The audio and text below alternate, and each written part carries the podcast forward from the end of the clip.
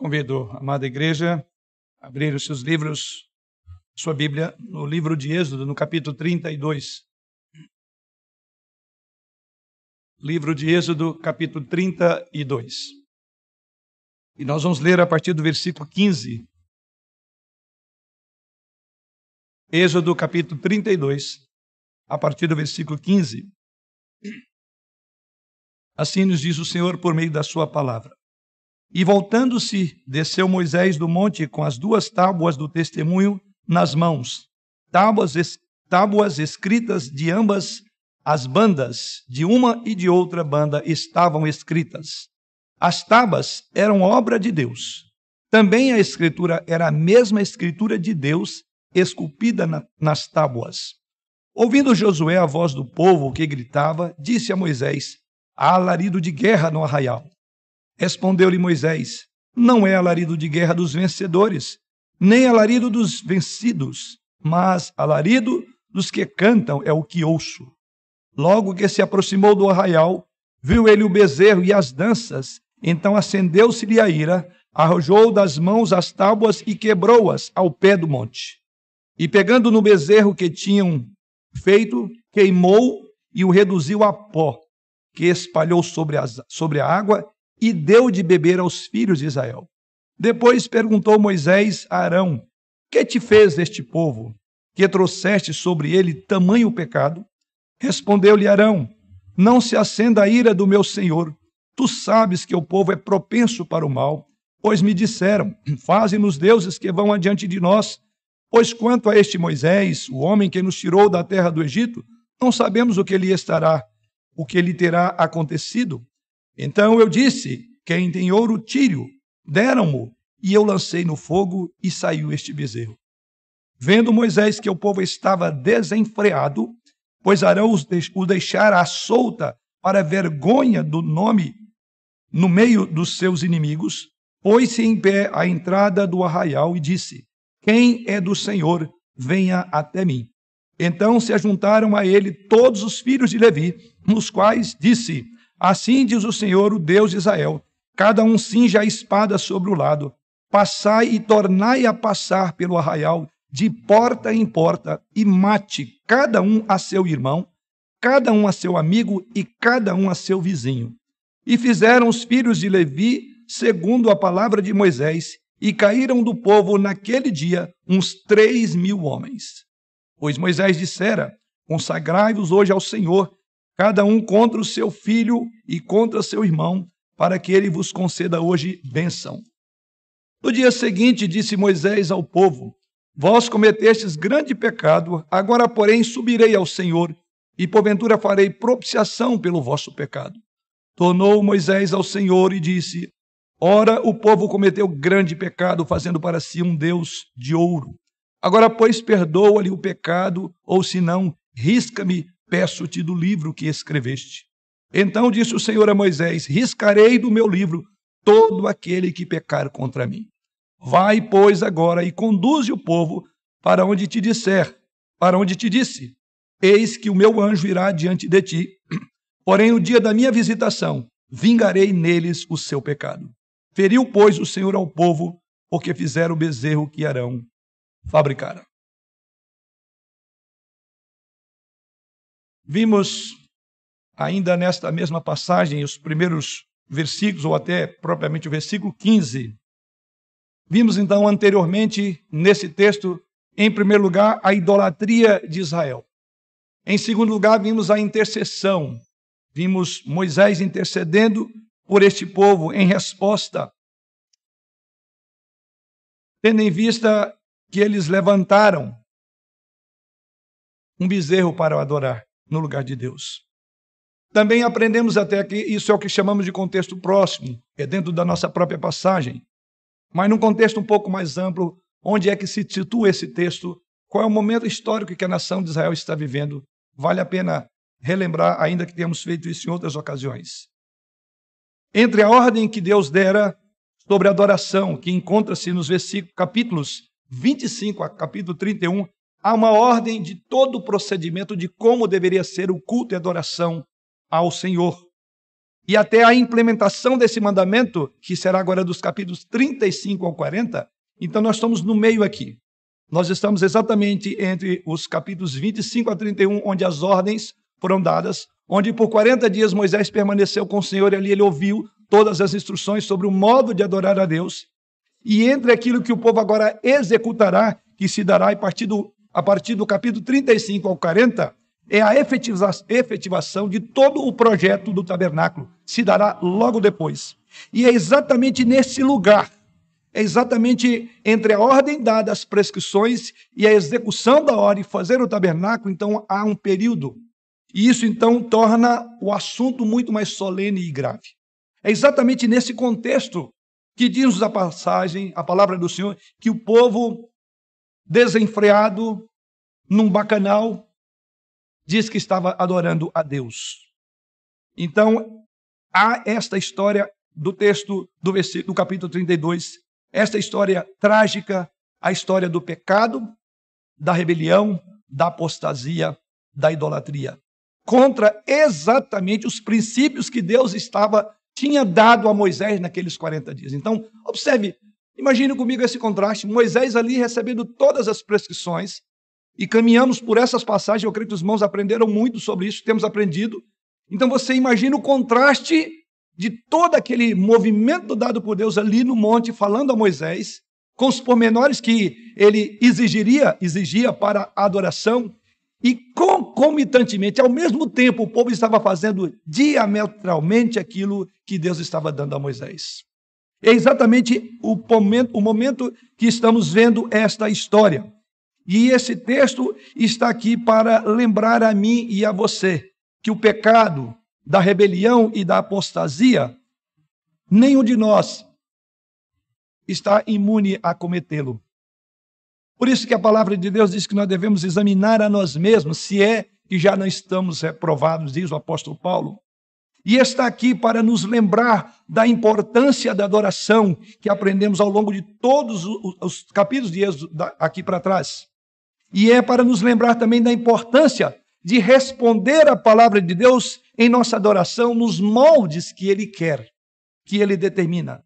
Essa passagem está aqui também, queridos irmãos, para nos lembrar do perigo de cair. Essa passagem do capítulo 32, que estamos aí na terceira mensagem nesse texto, está aqui para nos lembrar do perigo de rebelar-nos contra uma ordem clara de Deus e ir atrás de outros deuses. Então, eu diria que é o ponto de, de um marco divisório entre a adoração prescrita por Deus e o tipo de adoração que os nossos corações são inclinados a realizar. E temos aqui essa vergonha do povo de Israel expressa num tipo de culto que era mais uma festa da carne do que um culto a Deus. Pois bem, então, estamos em Êxodo capítulo 32. E aqui no versículo 15, onde eu li, li para os irmãos, Moisés agora começa a descer da montanha. É isso que diz o texto. Verso, volto ao capítulo, volto ao verso 15. E voltando-se desceu. 40 dias ali. Voltando desceu. E descia ele com o quê? Diz o, o verso 16. Com as tábuas. E algo curioso no texto, essas tábuas foram escritas de ambos os lados, de uma e de outra banda, diz o verso 15. O verso 16 diz que as tábuas eram obra de Deus. Essas tábuas foram esculpidas diretamente por Deus, pelo dedo dele.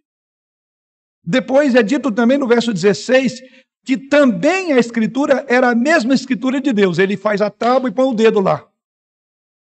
E o que, é que ele escreve? Tudo aquilo que aprendemos nos últimos sermões. Ele escreve como ele quer ser adorado, como ele deseja ser adorado, quais são as prescrições de todos aqueles que se aproximam dele. Reverente adoração, temor, e isso é muito importante entendermos porque agora há um contraste. E o texto sagrado continua nos mostrando que ele começa a descer a montanha. E aí encontramos os versos 15 a 18, agora prepara, por assim dizer, o cenário para o mediador, como Moisés tem sido chamado até aqui. Para o mediador Moisés pegar Israel em flagrante em meio ao pecado que estava cometendo. Porque ele era o mediador, ele é o que intercedia pelo povo. E aliás, essa intercessão nós vimos antes. E é exatamente isso que o texto nos aponta. Ele agora está descendo da montanha com as tábuas de Deus em suas mãos. E essas são palavras de Deus que não só Deus falou, mas Deus esculpiu. Deus não só falou oralmente, mas escreveu com o próprio dedo de Deus, versículo de número 16, com tábuas que o próprio Deus fez. Então, essas leis são a essência da lei moral de Deus. Essas leis que agora Moisés traz nessas tábuas são, na verdade, o resumo daquilo que compreendemos como os dez mandamentos dados a Moisés. Então Deus tinha falado ao povo, e então agora ele estava elaborando a maneira como ele iria se comunicar de forma não só oral, mas escrita. E assim Moisés desce do monte. 40 dias se passaram, e diz o texto sagrado, e ele encontra esta cena. A cena é descrita a partir do versículo de número 17, porque diz o texto que Josué ouviu a voz do povo que gritava e disse a Moisés: alarido de guerra no arraial. Veja que enquanto Moisés desce a montanha com estas tábuas na mão, isso está no verso de número 17, diz que ele encontra-se com Moisés no caminho, algo também que chama-nos atenção. Ou desculpe, encontra-se com Josué. E Josué é, um lembrante, é um, uma lembrança permanente de que ele tinha uma tarefa muito difícil também. Josué não estava nem com o povo e nem com Moisés. Diz que há um encontro no descer da montanha, a primeira pessoa com a qual Moisés tem contato é com Josué. E Josué surpreende-se e diz: Olha, e o significa dizer que ambos não tinham a visão do que estava lá, mas eles tinham audição. Segundo a audição de Josué, ele interpretou que era a guerra. Há um alarido de guerra, não sei se dos vencidos ou daqueles que são os vencedores. E assim ele coloca diante de Moisés. Então, o que significa dizer que não era uma tarefa impossível para o povo de Israel permanecer por 40 dias esperando. Lembra que a alegação desse povo, em dois sermões atrás, foi o quê? Estamos aqui, estamos sozinhos, não aguentamos. Estamos com pressa da adoração de alguém que vai à nossa frente. Pois bem, se esse fosse o caso, o próprio Josué também deveria ter tido falta. Ou seja, Josué também pacientemente aguardou Moisés. Não estava com o povo e nem com Moisés, ele estava no pé do monte. E o texto sagrado diz exatamente isso. Ele estava em algum lugar naquela montanha, que não junto de Moisés, porque Moisés, só ele e Deus estiveram face a face. E aqui a expressão face a face, figura de linguagem. Ele não estava no topo com Moisés, mas estava esperando lá fielmente. Aquilo que esses demais israelitas deveriam ter feito, esperar confiadamente no Senhor. Tinha sido 40 dias para ele, assim como tinha sido 40 dias para o povo no vale. Mas Josué permaneceu fiel. E o texto diz que há um encontro desse servo fiel com Moisés. Enquanto eles se voltam, diz o texto então no versículo 17 que houve-se um barulho. Josué pensa que era uma questão de um ataque de inimigos que tinha chegado ali. Isso está no verso 17. Então que ele diz: Olha, Moisés, pelo som que eu estou ouvindo aqui, deve ter havido é, uma invasão de um exército estrangeiro. E ali eu não sei se nós ganhamos ou perdemos a batalha, porque há muito barulho. É o som da vitória ou da derrota. É o que ele diz no verso de, de no, no verso de número 17. Não sei, mas pode ser de vitória ou de derrota. Mas o texto prossegue, e o verso 28, veja como Moisés vê isso. Respondeu-lhe Moisés, verso 18: Não é alarido dos vencedores, nem alarido dos vencidos, mas alarido dos que cantam é o que ouço.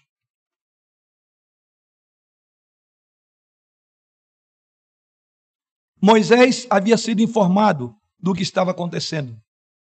Moisés sabe mais do que Josué sobre a situação, porque, por certo, Deus havia revelado isso a ele.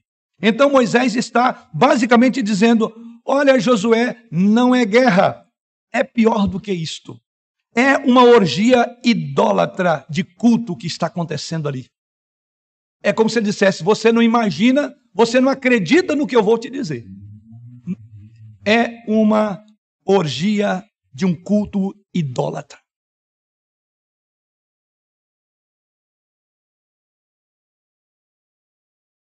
Não é guerra. E com certeza eles então chegam à base do acampamento. E aí no, no verso seguinte, verso de número 19, eles agora caminham em direção àquilo que Moisés já havia alertado a Josué. E assim no verso 19 diz: Logo que se aproximou do arraial, viu ele o bezerro e as danças. Então acendeu-se-lhe a ira, arrojou das mãos as tábuas e quebrou-a ao pé do monte. Agora ele primeiro ouve, ele vê e ele diz: Esta é a causa de todo esse alvoroço. E o que estava acontecendo aí? Ele diz que aproximou do arraial, viu o bezerro de ouro, aquela peça, aquele elemento estranho no meio do povo de Deus, e diz que então ele tem uma, um momento de profunda ira e indignação. E diz aí o texto sagrado: acendeu-se-lhe a ira. É uma expressão que equivale ao mesmo aspecto da ira de Deus que acende sobre o nosso pecado. É o termo que é usado aqui para descrever o que Moisés viu naquele contexto. Moisés então vê o pecado com os olhos de Deus. O tema da nossa mensagem dessa noite é fundamentado no verso de número 26. É diante de todo esse quadro do capítulo 32 que há uma colocação no verso de 26. Quem é do Senhor, venha até mim. E o nosso tema é exatamente quem está no lado do Senhor. Vamos orar. Pai, pedimos mais uma vez a tua bênção e a tua direção tanto no conduzir da exposição da tua palavra, como no ouvir e ser edificado e desafiado pela mesma. Ajude-nos nessa tarefa extremamente árdua, mas gloriosa, importante e tão solene, para que os nossos corações saiam daqui cheios da tua graça, com a compreensão maior do teu amor por nós, da tua graça misericordiosa que nos perdoa, mas que também nos chama ao arrependimento quando pecamos contra o Senhor. Em nome do teu filho é que oramos. Amém. E o primeiro tópico que eu quero considerar é exatamente este: Moisés vê o pecado com os olhos de Deus e destrói o ídolo de acordo com a lei. Isso encontramos nos versos 19 e 20. Então diz novamente o verso 19: Logo que se aproximou do arraial, viu ele o bezerro e as danças, então acendeu-se-lhe a ira, arrojou das mãos as tábuas e quebrou-as ao pé do monte. Verso 20. E pegando no bezerro que tinha feito, queimou e o reduziu a pó, e espalhou sobre a água e deu de beber aos filhos de Israel. Há muita coisa que devemos aprender aqui. A ênfase é exatamente essa. Moisés agora vê o pecado como Deus vê. Porque como é que Deus, como é que Moisés viu o pecado antes? Como algo que Deus deveria perdoar. Ele disse: Senhor, perdoa esse povo. Mas aqui, nos versos 19 e 20, vemos a ação agora desse homem, desse mediador. Moisés agora vê por si mesmo o que tinha ouvido de Deus. E diz o texto sagrado no verso de número 19 que ele vê o ídolo e ele vê uma atividade de orgia. Diz o texto sagrado que ele vê danças, danças que implicam algum tipo de lascívia na maneira em que ela estava sendo declarada. Então, é uma cena, não é uma dança qualquer. Porque diz que a partir de ver o ídolo e o modo como as pessoas estavam na festa, diz que arde nele uma ira contra o que estava acontecendo. Não é interessante? Ele vê isso e diz o texto sagrado que a ira de Moisés acendeu-se, verso de número 19. A minha pergunta, queridos irmãos, é: aonde foi que a última vez você viu isto? Aonde foi que na nossa narrativa, ou na narrativa de Êxodo, você ouviu essa expressão, a ira acendeu-se? Foi quando Deus anunciou a Moisés que o seu furor haveria de consumir Israel. Olha que Moisés está captando o pensamento de Deus. Porque no versículo 10 do mesmo texto diz assim: Agora, pois, deixa-me, aqui é Deus falando. Quando o povo estava naquela, naquela festa, de idolatria, agora, pois, deixa-me para que se acenda contra eles o meu furor. Você vê aqui Moisés se identificando com Deus quando ele olha para o pecado, porque foi assim que Deus, no primeiro momento, disse: Moisés, não intervenha. Lembra essa afirmação que nós trabalhamos? Moisés, por favor, não venha me pedir. É como diz: peça qualquer coisa, mas por favor, não intervenha agora, porque eu vou destruir esse povo e vou deixar só você. Pois bem, agora Moisés capta o entendimento de Deus. Não que ele não tivesse, mas a cena era tão assustadora, tão chocante, que diz que imediatamente acendeu-se-lhe a ira. Então está aí, acendeu-se a ira. porque ele ouviu isso de Deus. Isso está no verso 10. E Moisés agora está vendo o pecado de Israel da perspectiva de Deus. Antes ele estava no papel de mediador em nome do povo. E então ele faz, pede, faz pedido de clemência. Ele apela a Deus para que Deus venha aliviar o povo, que Deus mantivesse o povo ainda vivo, porque Deus, no versículo 10, diz que ia destruir o povo. Agora, porém, ele apresenta Deus para o povo e ele, vê, ele representa Deus para o povo. E ele vê o pecado como Deus vê aquele pecado e ele joga as tábuas de sua mão, ele quebra. Então, entenda o papel de um mediador. Entenda o papel do sacerdote. No primeiro momento, ele é o mediador. Ele tenta, por assim dizer, se interpor entre Deus e o povo e dizer: Senhor, não destrua esse povo. Me mata, mas não mata o teu povo. É o teu povo, é o povo da aliança. Agora, como um bom sacerdote, ele agora inverte o papel. Então a Deus ele diz: Pai, tem clemência. Quando ele vê o povo, ele se ira. Ele quer a destruição desse povo. Você entende? O grande mediador aqui, Moisés, o segundo aspecto de um mediador, que agora é trazer a vontade de Deus ao povo.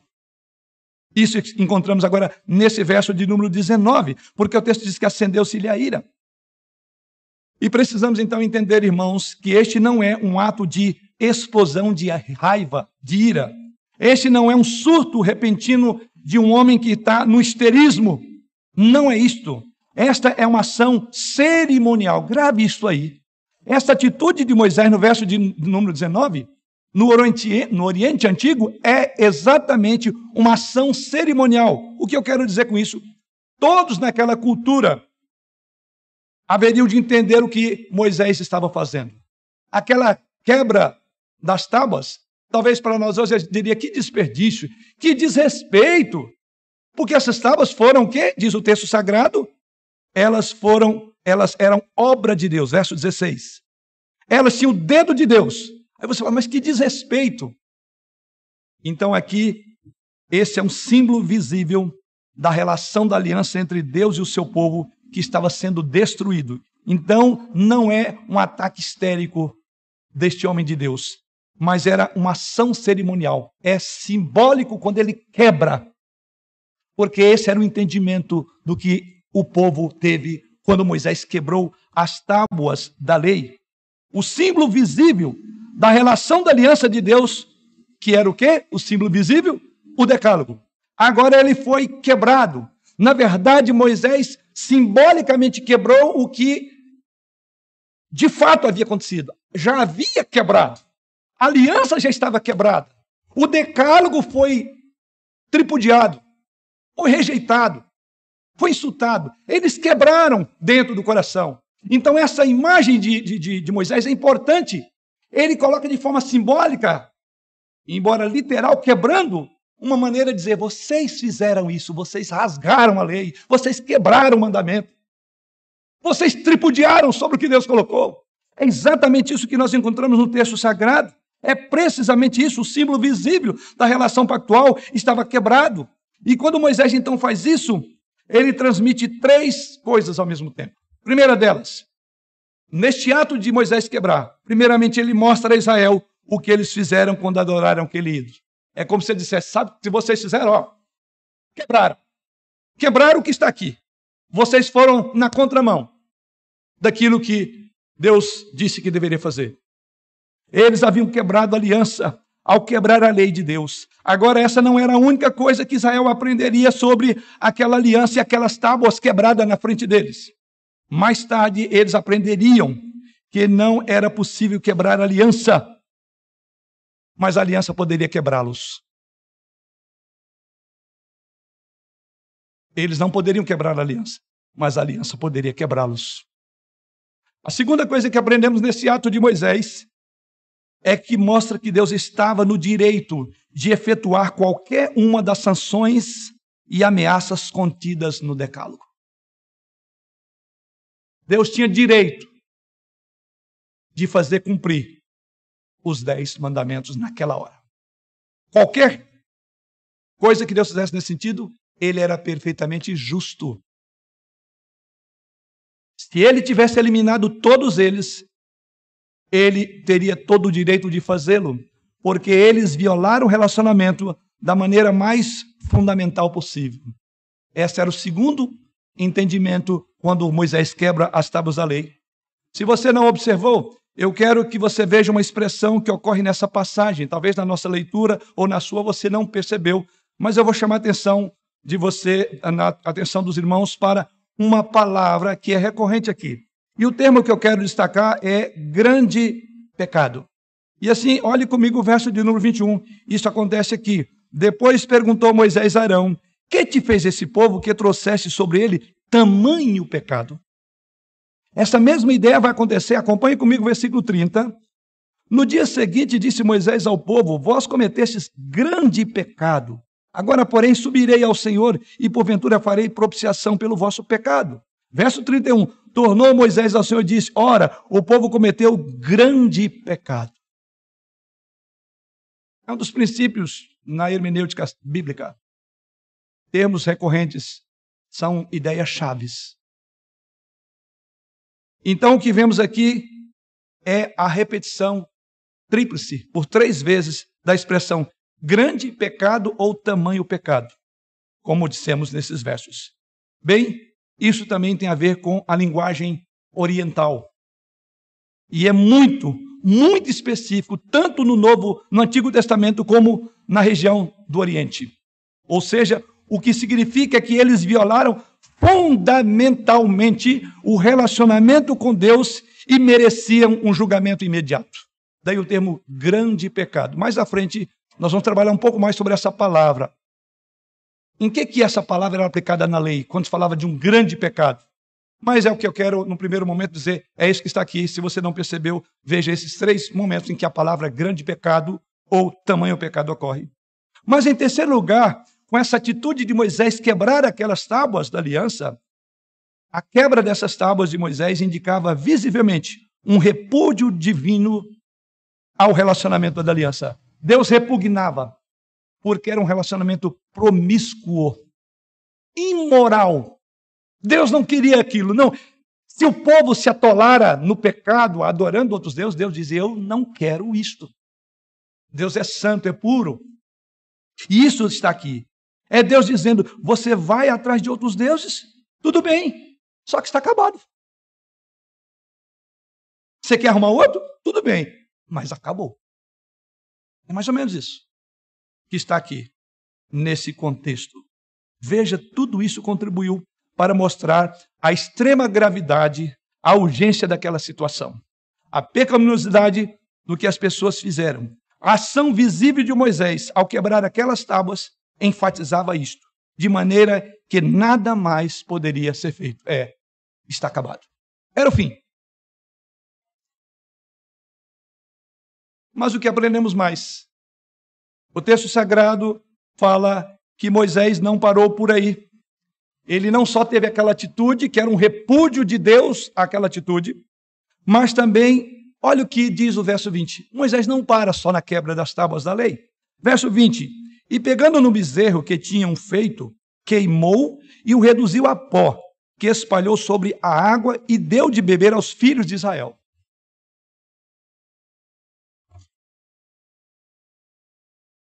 Algo mais nos é dito aqui, no verso 20. Além da quebra da lei, da, da, das tábuas da lei, diz que ele pega aquele bezerro de ouro, aquele ídolo, e ele reduz a pó e a cinza.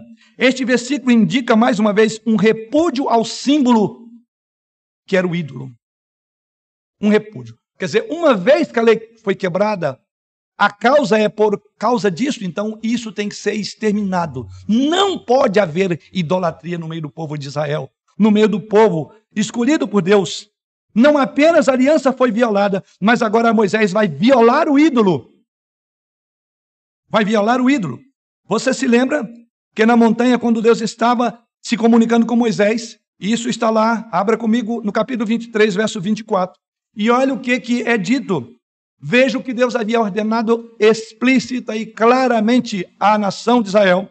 E assim, em Êxodo 23, verso 24, Deus disse: Não adorarás os seus deuses, nem lhes darás culto, nem farás conforme as suas obras, Antes, as destruirás totalmente e despeda despedaçarás de todo as suas colunas. Já tinha um mandamento. Quando isso acontecesse, você fará isso, Moisés. Então, o que Moisés está fazendo aqui, no versículo de número 20, é o cumprimento do que ele aprendeu. Que Deus disse que não só Moisés, mas todo judeu deveria fazer: despedaçar, aniquilar, fazer desaparecer a idolatria no meio do povo. Moisés é exatamente isso que Deus está dizendo. E Deus está dizendo: Olha, Moisés, se o meu povo me ama e me segue, eis o que eles farão quando encontrar um ídolo. Eles vão aniquilar esse ídolo. Moisés está fazendo isso no versículo 20 do texto em consideração esta noite. E qual é a primeira coisa que Moisés faz quando vê aquele ídolo? Olha aí, de, verso de número. E pegando no bezerro que tinham feito, a primeira coisa que ele faz, sem titubear, ele vai e pega aquele ídolo. E o que temos aqui são expressões contundentes. E olha o que dito no versículo de número 20: queimou e o reduziu a pó. Não sei se você parou para pensar nessa expressão. Queimou e reduziu a pó. É sabido que não se pode derreter algo e depois moê-lo para virar pó. Mas o texto diz que queimou e reduziu a pó. Eu quero dizer duas coisas sobre o que está aqui nesse texto. Primeiro, temos uma linguagem como esta de outra cultura, uma linguagem simbólica para indicar a aniquilação total de um objeto particular. E geralmente, um objeto usado para adoração é a palavra queimar e virar pó. Então, todos que ouviram isso entenderam exatamente o que estava sendo dito quando ele destrói aquilo. Está dizendo que Moisés o pulverizou e ele deixou de existir. De qualquer maneira, Moisés fez isso. Segunda coisa que aprendemos nessa atitude de Moisés é dizer que Deus já tinha dito a Israel que isso é o que eles deveriam fazer, conforme capítulo 23, verso 24. Quando encontrasse um ídolo, portanto, à luz de todo esse conhecimento que eles tinham, o que era de se esperar é que de fato eles fizessem o que Moisés fez. Esse ídolo deveria ser destruído porque ele era uma afronta a Deus. E ele tinha que ser totalmente destruído por Moisés, de acordo com a lei de Deus. E então, o próprio pó, um terceiro momento agora, ele quebra as tábuas da lei. Ele reduz o ídolo a pó. Mas há algo mais que Moisés faz. Veja comigo, no verso de número 20 ainda. E o reduziu a pó, que espalhou sobre a água e deu de beber aos filhos de Israel. Algo que Moisés faz. Talvez você diga: que sentido tem isso? Que ele deu ao povo e o povo bebeu disso. As escrituras são maravilhosas, elas nos deixam com perguntas sem respostas. E aqui nós vamos encontrar algo que já tinha sido colocado, ou que está sendo colocado também no texto de Números. E porque o texto sagrado diz aí no, no versículo que o próprio pó foi aspergido no suprimento de água de Israel, para que Israel fosse forçado a ingerir o seu Deus. Eles beberiam daquela água, e aquela água era amarga, e eles deveriam beber daquilo. Mas também aponta para uma outra lei que eu diria um tanto quanto estranha. Você não terá tempo de fazer isso. Se você for ler o texto, você vai perder a mensagem. Mas chegue em casa e leia, eu vou te dar uma ideia do que está lá em Números capítulo 5. Anote aí, você vai entender um contexto do que está acontecendo aqui. Lá em Números capítulo 5, versículos de 11 a 31, há uma lei muito estranha no livro ali. Você se lembra do que deveria ser feito com a esposa cujo marido suspeitasse que ela tivesse cometido adultério? Então você vai ler aí. Quando o marido tinha uma suspeição de que a esposa havia traído ele, havia uma lei dada por Deus. E isso está nesses versículos que eu citei agora. Como os irmãos não tiveram a oportunidade de ler, mas eu já vou adiantar. O que está lá? Ela deveria beber a água que seria misturada com o pó do chão do santuário, diante do sacerdote. E fazer isso revelaria que ela, se ela era inocente ou culpada com essa, essa atitude. E então, eu suspeito que a outra coisa que está sendo dita aqui é: Israel, você é uma adúltera.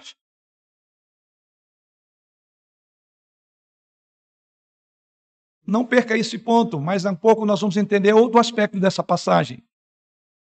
É o que Moisés está fazendo é está sendo colocada diante de Deus para ser julgada pelo seu adultério espiritual. Beba dessa água amarga. Essa é a primeira coisa que vemos. As ações do mediador, da perspectiva do olhar de Deus. Mas vamos para o segundo ponto da nossa meditação essa noite. Versos 21 a 24. O que vai acontecer aqui é o que nós intitulamos que agora Arão já com essas. Imagina a cena, ele vê Moisés desfazendo de uma forma muito contundente aquilo que ele apoiou, que ele fez, que ele ajudou a fazer. Agora veja, em segundo lugar, que Arão, diante disso, então ele tenta transferir a culpa. E quando Arão tenta transferir a culpa para dizer que foi o povo, Arão então se assemelha àquilo que os nossos pais fizeram lá no Éden. Então, de certa forma, lembra-nos a queda e revela o tanto que o pecado é enganoso. Exatamente isso nós encontramos a partir do versículo 21 a 24. O texto continua dizendo: Depois perguntou Moisés a Arão: Que te fez esse povo? Que trouxeste sobre ele tamanho pecado? Então, nos versos 21 a 24, vemos o interrogatório de Arão. É isso que está aí. E quem é o interrogador? Moisés interrogarão. E aqui, ao mesmo tempo, encontramos a resposta de Arão como uma transferência de culpa, que nos lembra a queda. Quando Deus chega a Eva e diz: Quem é que te fez saber que estava nu? Ou Adão, e ele diz: Foi Eva. Por que fizeste isso, mulher? Foi a mulher que foi a serpente que o Senhor colocou, e assim por diante. Você está bem aqui. Arão agora ele se aproxima dos nossos pais Adão e Eva quanto a transferir a culpa e revela o quanto que o pecado é enganador. Moisés então começa no versículo 21. E assim, depois perguntou Moisés a Arão. Eu vou dizer que essas palavras do versículo de número 21 é que Moisés, vou dar uma de advogado aqui, deu benefício da dúvida para Arão. O benefício da dúvida fica com você, Arão. Olha a forma sábia como Moisés indaga. Quando Moisés faz essa indagação no verso de número 21, nós vamos parafrasear a cena da seguinte forma: Olha, Moisés, o que eles devem ter feito por você ou para você, para você ter feito isso? Quero dizer, eles torturaram você? Eles colocaram uma faca na garganta? Eles ameaçaram matar seus filhos, sua filha, antes de matar sua esposa? Moisés, o que eles fizeram com você? Ou Arão, o que eles fizeram com você? Para que você levasse esse tipo de pecado. Moisés está dizendo, certamente, Arão, pelo que eu estou vendo aqui, eles forçaram você a fazer isso. De alguma forma, certamente você, Arão, não concordou voluntariamente em fazer isso, né, Arão? Certamente você não ajudou nesse projeto. Não foi Arão. É isso que está acontecendo aqui. O que torna a pergunta muito mais delicada para quem ouve essas perguntas. Ele diz: Eu vou deixar o benefício da dúvida em você. Eu não quero crer que você fez isso. É exatamente o que está aqui, queridos. E em seguida, observe a linguagem. Quem te fez este povo? Verso ainda de número 21. Depois perguntou Moisés a Arão: que te fez este povo? Que te fez este povo? Que trouxeste sobre ele tamanho pecado. Olha a primeira palavra, tamanho pecado. Grande pecado. Agora, quando a cultura ao redor de Israel usava a frase grande pecado, ela sempre era aplicada para situação conjugal de adultério por parte do parceiro infiel. E aí, então, porque você vai entender a palavra grande pecado. Na cultura do Oriente, nessa ocasião, era para referir-se a, um, a uma infidelidade por parte de um dos parceiros. Isso está aqui. É infidelidade. No Novo Testamento, Tiago Diz lá, infiéis. Não compreendeis que a amizade do mundo é inimiga de Deus?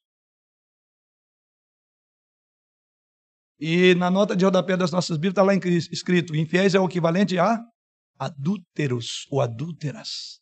É isso que está acontecendo aqui. Grande pecado referia com o pecado de adultério, de infidelidade. Isso eles entenderam. Nossa, foi aquele grande pecado que nós cometemos com Deus. Nós somos infiéis, nós traímos Ele. É exatamente isso. E então Moisés está dizendo: como você, Arão, designado para ser o líder do povo de Deus, os levou à idolatria, ao maior repúdio que Deus tem por algo que, que, que possa se imaginar como de uma infidelidade conjugal. Foi um grande pecado, Arão. É isso que Moisés está dizendo. Mas Arão dirige-se a Moisés. E agora vamos ver o que Arão coloca. Verso de número 22. Respondeu-lhe Arão: Não se acenda a ira do meu senhor. Tu sabes que o povo é propenso para o mal. Arão agora dirige-se a Moisés com uma resposta que tem três partes. E aí nós vamos subdividindo a nossa reflexão. A resposta de Arão, ela tem três momentos. Ou podemos captar três coisas que ele coloca. Mas essas coisas, todas elas foram para justificar. E assim no versículo 22, nós vemos aí que ele dá uma declaração profundamente verdadeira. Então a resposta no primeiro momento é verdadeira. E qual é a afirmação que ele faz? Ora, o povo é propenso a pecar. Então eu diria, esse é o lado bom da resposta, é um lado verdadeiro, porque de fato o povo era assim. Moisés, você sabe, é o que ele está dizendo assim, ó Moisés, você sabe como é que as pessoas são, né? Você sabe que elas são propensas para o, para o mal. Elas estão sempre propensas a deixar Deus, o Deus que amam, por outra coisa. Então, Moisés, é a culpa deles. Eu não tive nada a ver com isso. Foi ideia deles. Porque o povo é propenso para o mal. Era verdade, num certo sentido. Porque Israel estava sujeito ao mal. É uma declaração profundamente importante sobre o coração do homem, que é uma perpétua fábrica de ídolos, como afirmava João Calvino. Então, nesse sentido, tem sim, tem lógica. Arão está reconhecendo isso. É verdade que Moisés sabe também disso, que o povo é propenso para o mal. Mas não é e não deveria ser uma desculpa para Arão, porque o contexto em que ele coloca é para desculpar-se do seu erro. É por isso que Deus deu Arão a Israel para mantê-los longe daquilo que estava propenso. É como Moisés, é, Moisés dissesse, mas é por isso que você ficou aqui. Já que é o povo é propenso, foi por isso que você ficou. E você então falhou no seu papel. Sabendo que o povo é propenso, então você se torna culpado. É verdade que é propenso, como também é verdade que, como representante de Deus, você deveria tomar providências, Arão. E aqui Arão toma, por assim dizer, o primeiro puxão de orelha. Era verdade, sim, mas Deus levantou e deixou Arão para que ele pudesse ser como ele era para Moisés, ajuda. Arão deveria ter morrido antes de levar o povo a isso. É que nós vamos ver mais à frente. O segundo aspecto está na resposta de Arão, no versículo 23. Pois me disseram: Faze-nos deuses que vão adiante de nós. Pois quanto a este Moisés, o homem que nos tirou da terra do Egito, não sabemos o que lhe terá acontecido. Em segundo lugar, nessa resposta, nessa tentativa de justificar o seu erro, o que vemos aqui é que Arão parece tentar é mitigar o que foi feito. Ouça o que ele diz, conforme vemos na, no verso de número 23. Em outras palavras, olha Moisés, isso realmente é coisa do povo. O povo tem essa tendência. Mas é algo curioso que ele diz aí no verso de número 23. Ele diz: Olha, pois me disseram, faze-nos deuses que vão adiante de nós. Qual era a preocupação? Eles precisavam ter uma direção. Mas talvez a pergunta de Moisés seria: Mas o que você está fazendo aqui? Você não, é um, um, você, não é, você não foi levantado por Deus? O povo não ficou sem uma liderança. Em outras palavras, olha Moisés, o que ele está dizendo, isso realmente não era uma imagem de Deus. Foi projetado para ser uma representação física de Deus, da presença de Deus conosco. E seria uma maneira de acalmar o coração desse povo, uma vez que você, que é o mediador designado, não estava aqui. Moisés poderia ter respondido: Deus proibiu o uso de uma imagem em sua adoração, de qualquer maneira ou de qualquer formato. Você então não poderia permitir. Ainda que fosse um símbolo, mas também você sabe que Deus não quer ser tratado desta forma. Mas há um terceiro aspecto da resposta de Arão. Isso encontramos no verso 24. Então eu lhes disse: Quem tem ouro, tire-o. Deram-mo, e eu lancei no fogo, e saiu este bezerro.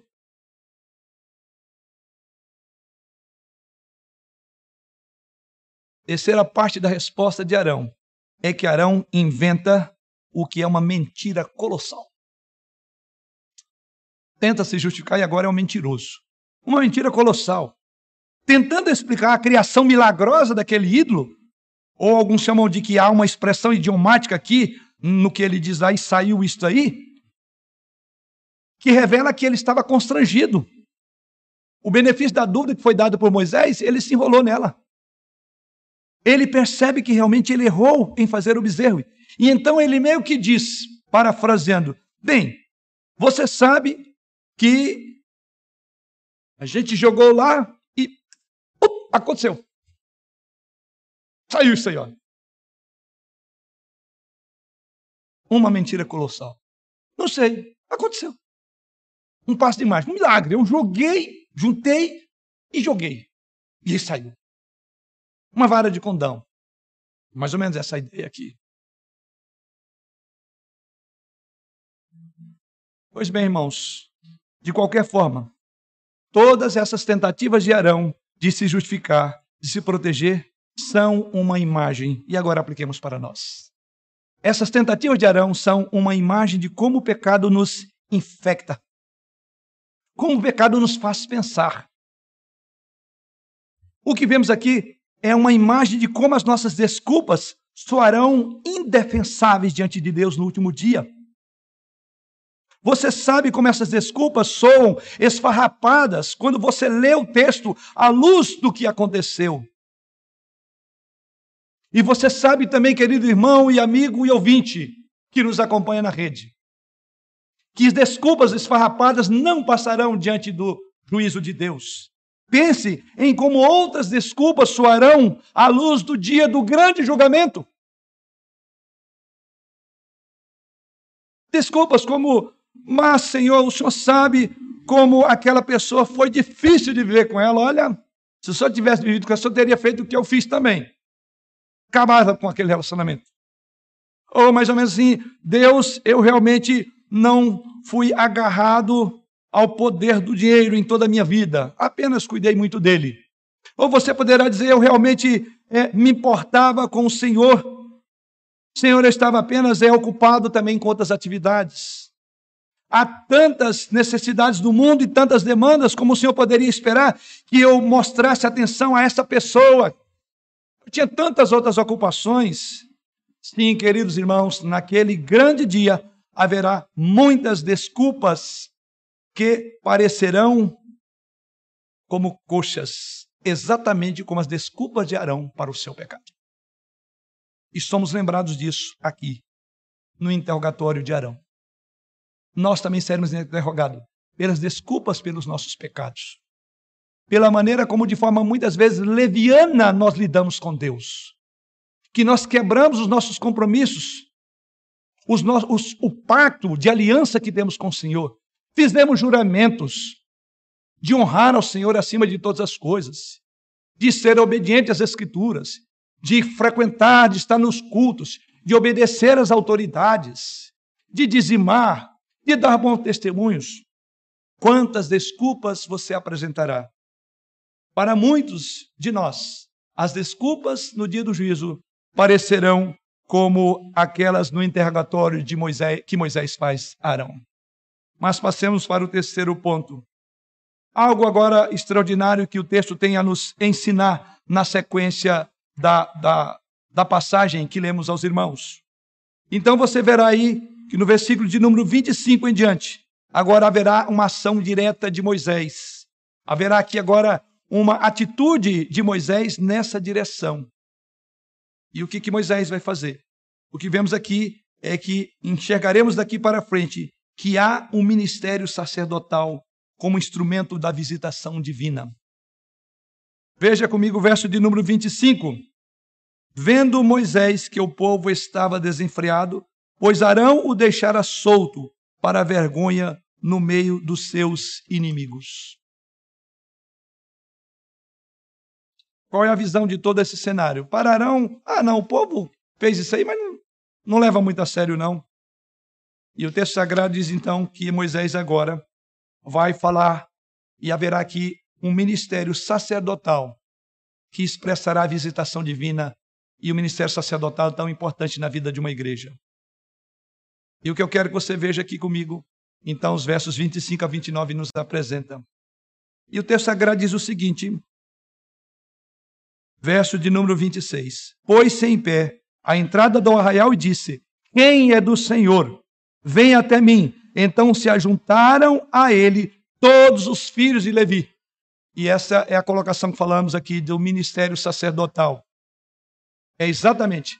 Foi aliciados para o julgamento. E quem compareceu? Quem é do Senhor? Tribo de Levi. Da qual, inclusive, proveio o próprio Moisés. É essa tribo que aparece, porque diz que foram os levitas. Olha aí que diz o texto sagrado. Os levitas não. Ele, quem é do Senhor, vem até mim. Então se ajuntaram a ele, a Moisés, todos os filhos de Levi. É muito instrutivo. Lembre-se de que eles ainda não foram nomeados sacerdotes. Lembra que seria parte, depois de concluído o templo, ele iria separar sacerdotes da tribo de Levi. Só que antes mesmo de haver o sacerdócio levítico, os levitas já vão à frente. Eles são instrumentos de Deus. Então eu chamo aqui de proto-ministério dos levitas. Eles não eram, não tinham sido nomeados sacerdotes. O sacerdócio não foi nomeado, mas este incidente terá um papel importante na nomeação de Levi no ministério do sacerdócio. Isso implicará na nomeação da tribo de Levi lá na frente. É exatamente isso que encontramos no nosso texto sagrado. Este é o proto-ministério levítico. Ele será usado como visitação de Deus em justiça sobre Israel, porque é eles que executarão a justiça porque foram eles levantados para este fim. No versículo 25, vemos a situação descrita. E a situação descrita da perspectiva de Deus. Aquilo que para Moisés foi um acidente de percurso, aconteceu isso aí. Olha como Deus vê, verso de número 25. Vendo Moisés que o povo estava desenfreado, perdeu a compostura, pois Arão o deixara à solta para vergonha no meio dos seus inimigos. Era vergonhosa vexatória uma atitude do povo de Israel como aquela ali. Ou seja, nós tivemos que suportar a hesitação de Arão nos três versículos anteriores. Arão sendo resistente a confessar o seu pecado, tentando achar desculpas. E para que fique claro em nossa mente, se você teve alguma dúvida se ele se justificou, o resultado é que Deus olha e diz: Olha, foi um vexame. É vexatório o que está acontecendo com o povo. E você foi um dos responsáveis, Arão. É como se Deus estivesse respondendo, porque essa é a perspectiva do versículo 25.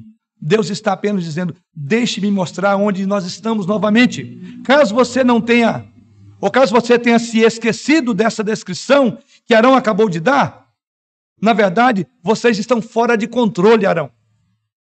É assim que Deus disse: vergonha. Uma cena vexatória.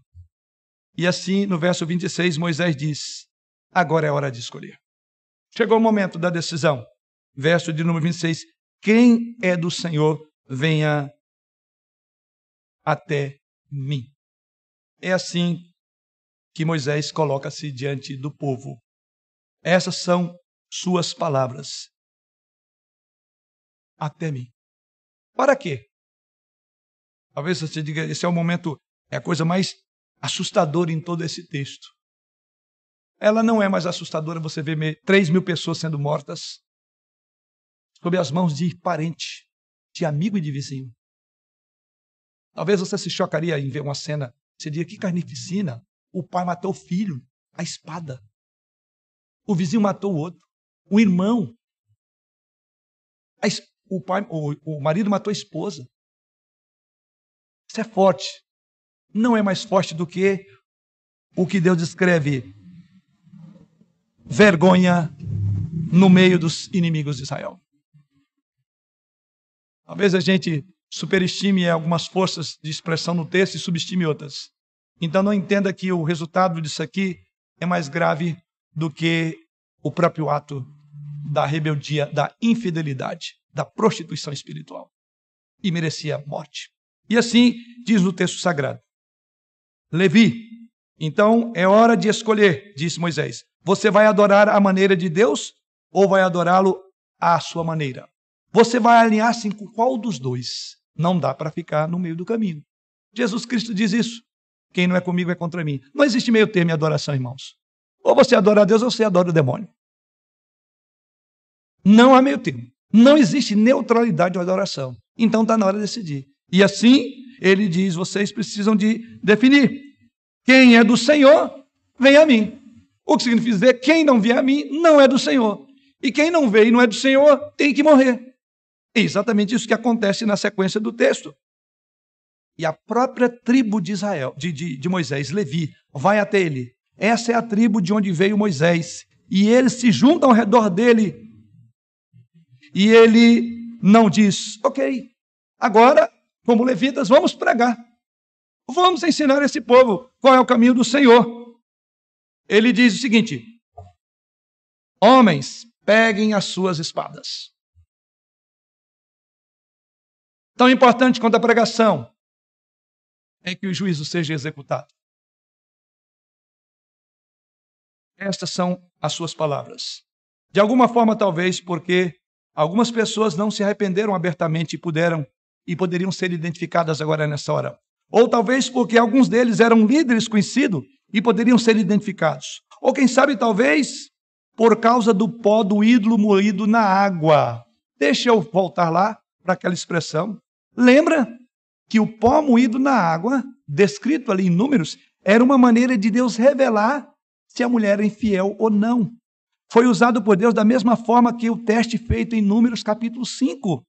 Foi usado para identificar uma adúltera. Foi usado para identificar alguns dos idólatras. Aquilo que era usado para identificar uma adúltera e aqui era um adultério espiritual, é o princípio é o mesmo. Não sabemos, mas de alguma forma os líderes puderam saber quem eram os idólatras, que não haviam se arrependido. E aqui está a instrução de Moisés. Se for seu amigo, olha o que Moisés diz. Aos quais disse, verso 27, assim diz o Senhor Deus de Israel, cada um cinja a espada sobre o lado, passai e tornai a passar pelo arraial de porta em porta, e mate cada um a seu irmão, cada um a seu amigo e cada um a seu vizinho e fizeram os filhos de Levi segundo a palavra de Moisés. E caíram do povo naquele dia uns três mil homens. Pois Moisés dissera: Consagrai-vos hoje ao Senhor, cada um contra o seu filho e contra o seu irmão, para que ele vos conceda hoje perdão. Aqui está. E assim, que Moisés diz: Olha, se for seu amigo, se for seu vizinho, se for seu irmão, se for seu filho, o idólatra, e Deus mostrar o idólatra, mate o idólatra. Mate-o. Verso 27. E o texto diz que morreram 3 mil homens. São aqueles que de alguma forma foram identificados na idolatria. Seja no princípio da água amarga, princípio que a gente já viu lá em Números, ou por alguma outra forma, foi revelado quem eram os que mantinham o coração ainda idólatra que não se converteram ao Senhor. Talvez eles fossem os líderes, talvez ainda não tivessem se arrependido, mas o que está acontecendo é que a visitação e julgamento está sendo trazida por Deus por meio dos levitas. O que Deus está dizendo é assim: agora vamos ver se realmente vocês me seguirão como levitas. Vamos descobrir se você está falando sério quando, você, quando eu pergunto quem está do meu lado, que foi a pergunta, e você diz, eu estou. Então vamos ver se você está falando sério mesmo. Então, seja o seu irmão, seja o seu amigo, seja o seu vizinho, mate ele. E por final, para concluir, e vemos aqui é que Moisés agora vai interceder pelo povo. Verso de número 30 ao verso de número 35 No dia seguinte, disse Moisés ao povo: Vós cometestes grande pecado. Agora, porém, subirei ao Senhor e porventura farei propiciação pelo vosso pecado. Tornou Moisés ao Senhor e disse: Ora, o povo cometeu grande pecado, fazendo para si um Deus de ouro. Agora, pois, perdoa-lhe o pecado, ou se não, risca-me, peço-te o livro do livro que escreveste. Aqui o papel do intercessor. Agora, como sacerdote, ele tinha que cumprir, por um lado, executar o juízo de Deus, que ali ele representa Deus. E a representação de Deus era julgamento. Agora ele se coloca como aquele que suplica, e agora ele suplica pelos outros. E ele diz: Pai, Senhor, perdoa este teu povo.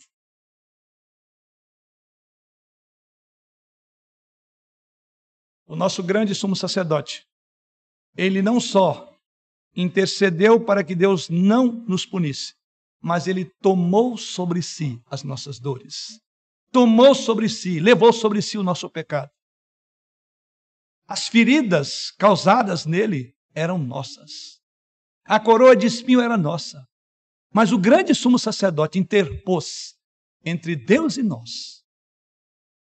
E o seu clamor converteu-se em sangue. Moisés não derramou sangue. E ele é um tipo de Cristo no ofício sacerdotal.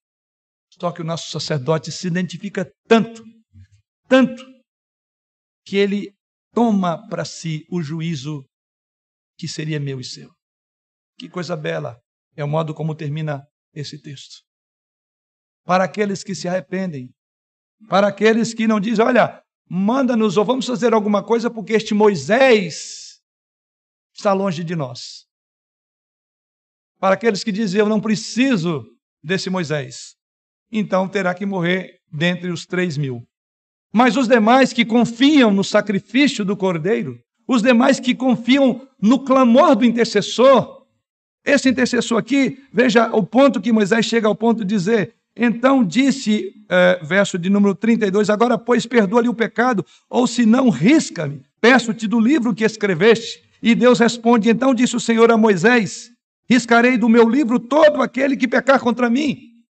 Jesus Cristo não só se colocou como o próprio Moisés, ele diz: Então tira-me o privilégio da vida. Jesus Cristo deu a vida. Ele não diz risca-me, ele deu a vida. Ele deu a sua vida e levou sobre si a nossa morte. Esse é o grande intercessor. Porque assim como o povo de Moisés, nosso coração é idólatra. Assim como Arão, nós sempre procuraremos, procuraremos desculpas esfarrapadas. Que a palavra do Senhor, queridos, venha de fato habitar em nosso coração. Produzir as mudanças tão necessárias, eu diria tão desejadas por todo crente fiel. Amemos o Senhor. De que lado nós estaremos? Quem está do lado do Senhor, que assim prossiga para a glória e honra do seu nome. E aqueles que eventualmente ainda não entenderam o evangelho da graça, você não compreenderá o valor da graça enquanto não entender o peso do juízo. E esse texto mostra as duas coisas: juízo para alguns, graça perdoadora para outros. Que ele assim nos abençoe. Amém.